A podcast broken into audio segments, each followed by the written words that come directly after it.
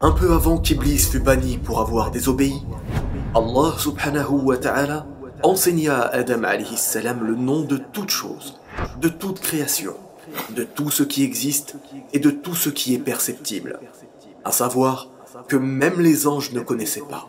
Puis, Allah subhanahu wa ta'ala passa sa main sur le dos de Adam alayhi salam. C'est alors que sortirent toutes les âmes des êtres humains, des premières générations, jusqu'à la dernière des âmes qui naîtra. Oui, toutes.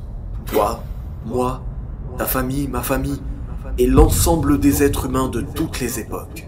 Imaginez-vous, des milliards d'âmes présentes devant leur Créateur.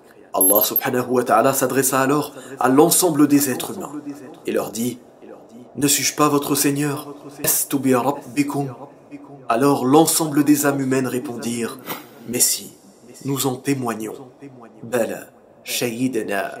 Tout ceci afin que personne ne puisse nier ce témoignage le jour de la résurrection. Subhanallah. La première des paroles que prononcèrent l'ensemble des êtres humains est une parole de Tawhid.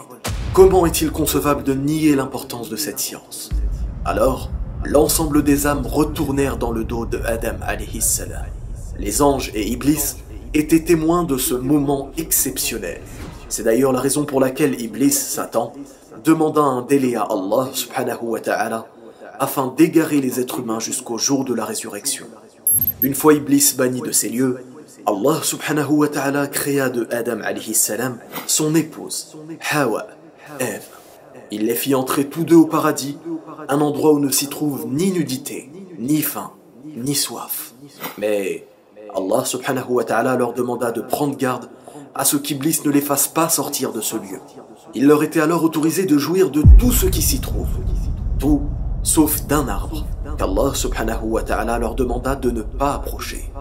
Connaissons-nous la nature de cet arbre? Non. Cette information est-elle importante? Non. Iblis murmura alors à Adam et Hawa que les fruits de cet arbre ont la capacité de faire devenir immortels, éternels. Devant l'envie de devenir éternel, Adam et Hawa, Ève, mangèrent des fruits de cet arbre. Oui, en islam, ce péché ne revient pas uniquement à Ève, la femme, mais bel et bien à tous deux, Adam et Hawa, Ève. À cet instant, leur nudité leur apparut. Adam et Hawa se repentirent sincèrement et Allah subhanahu wa ta'ala agréa leur repentir. Mais ils furent retirés du paradis pour habiter cette terre. Allah subhanahu wa ta'ala leur dit Descendez d'ici. Vous serez, vous et vos descendants, ennemis les uns des autres. Puis, si un guide, prophète ou messager vous parvient de ma part, quiconque le suivra ne sera ni malheureux ni égaré. Et c'est ainsi que le début de l'existence débuta pour la vie humaine sur Terre jusqu'à un terme fixé. L'ensemble des milliards d'êtres humains qui connu cette Terre se sont tous au moins une fois dans leur vie posé la question suivante. Pourquoi ai-je été créé Mais inconsciemment, leur vraie question est pourquoi vivons-nous et pourquoi mourrons-nous Pourquoi Allah subhanahu wa ta'ala nous a créés uniquement pour l'adorer, dans le sens l'unifier, et témoigner qu'il est notre seul et unique Seigneur?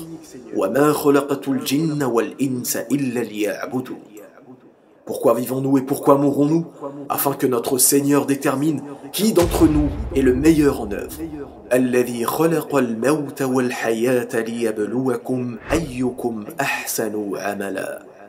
Celui qui a créé la mort puis la vie, afin de déterminer qui d'entre vous est le meilleur en œuvre, afin de réussir l'ensemble des épreuves que constitue notre vie sur terre, et de ne pas céder aux insufflations d'Iblis, Satan.